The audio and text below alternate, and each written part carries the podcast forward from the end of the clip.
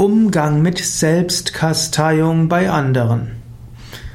Ich bin Yogalehrer, ich bin Meditationslehrer, lebe in einer spirituellen Gemeinschaft und da passiert es öfters, dass Einzelne außergewöhnlich gute Yogis sein wollen.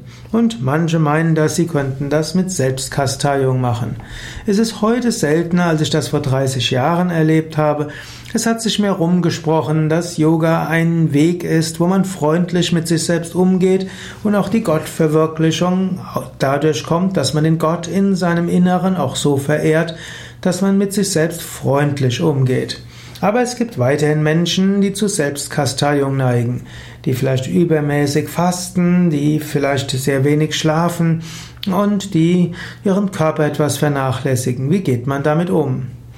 Grundsätzlich gilt, wenn Menschen grundsätzlich gesund dabei bleiben, dann sollen sie sich doch selbst kasteien. Ist doch auch nichts Schlimmes. Die Phase wird typischerweise vorbeigehen. Wenn man ihnen nicht allzu viel Beachtung schenkt und sie merken, dass sie so nicht schneller Gotteserfahrungen machen, dann werden sie dem Beispiel anderer schnell folgen. Wenn dagegen jemand Selbstkasteiungen macht, die gesundheitsschädlich sein können, wie zum Beispiel ein zu langes Fasten und dabei immer mehr untergewichtig werden oder eine ja, eine andere Form von Kasteiung haben, die mit körperlichen Qualen verbunden ist, dann solltest du einschreiten, notfalls auch äh, den, zum Sozialamt gehen oder zum psychologischen Dienst. Aber das ist ein radikaler Schritt.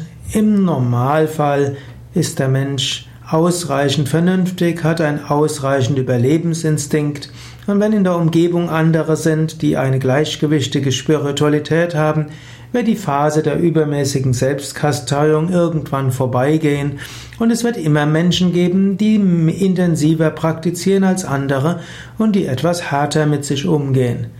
Das Spektrum ist groß und auch das Spektrum von dem, was gesund ist, ist auch groß. Eventuell kannst du dem anderen ja Tipps geben für eine gesunde Disziplin. Und wenn man sehr gesund diszipliniert ist, kann doch auch nur gut sein.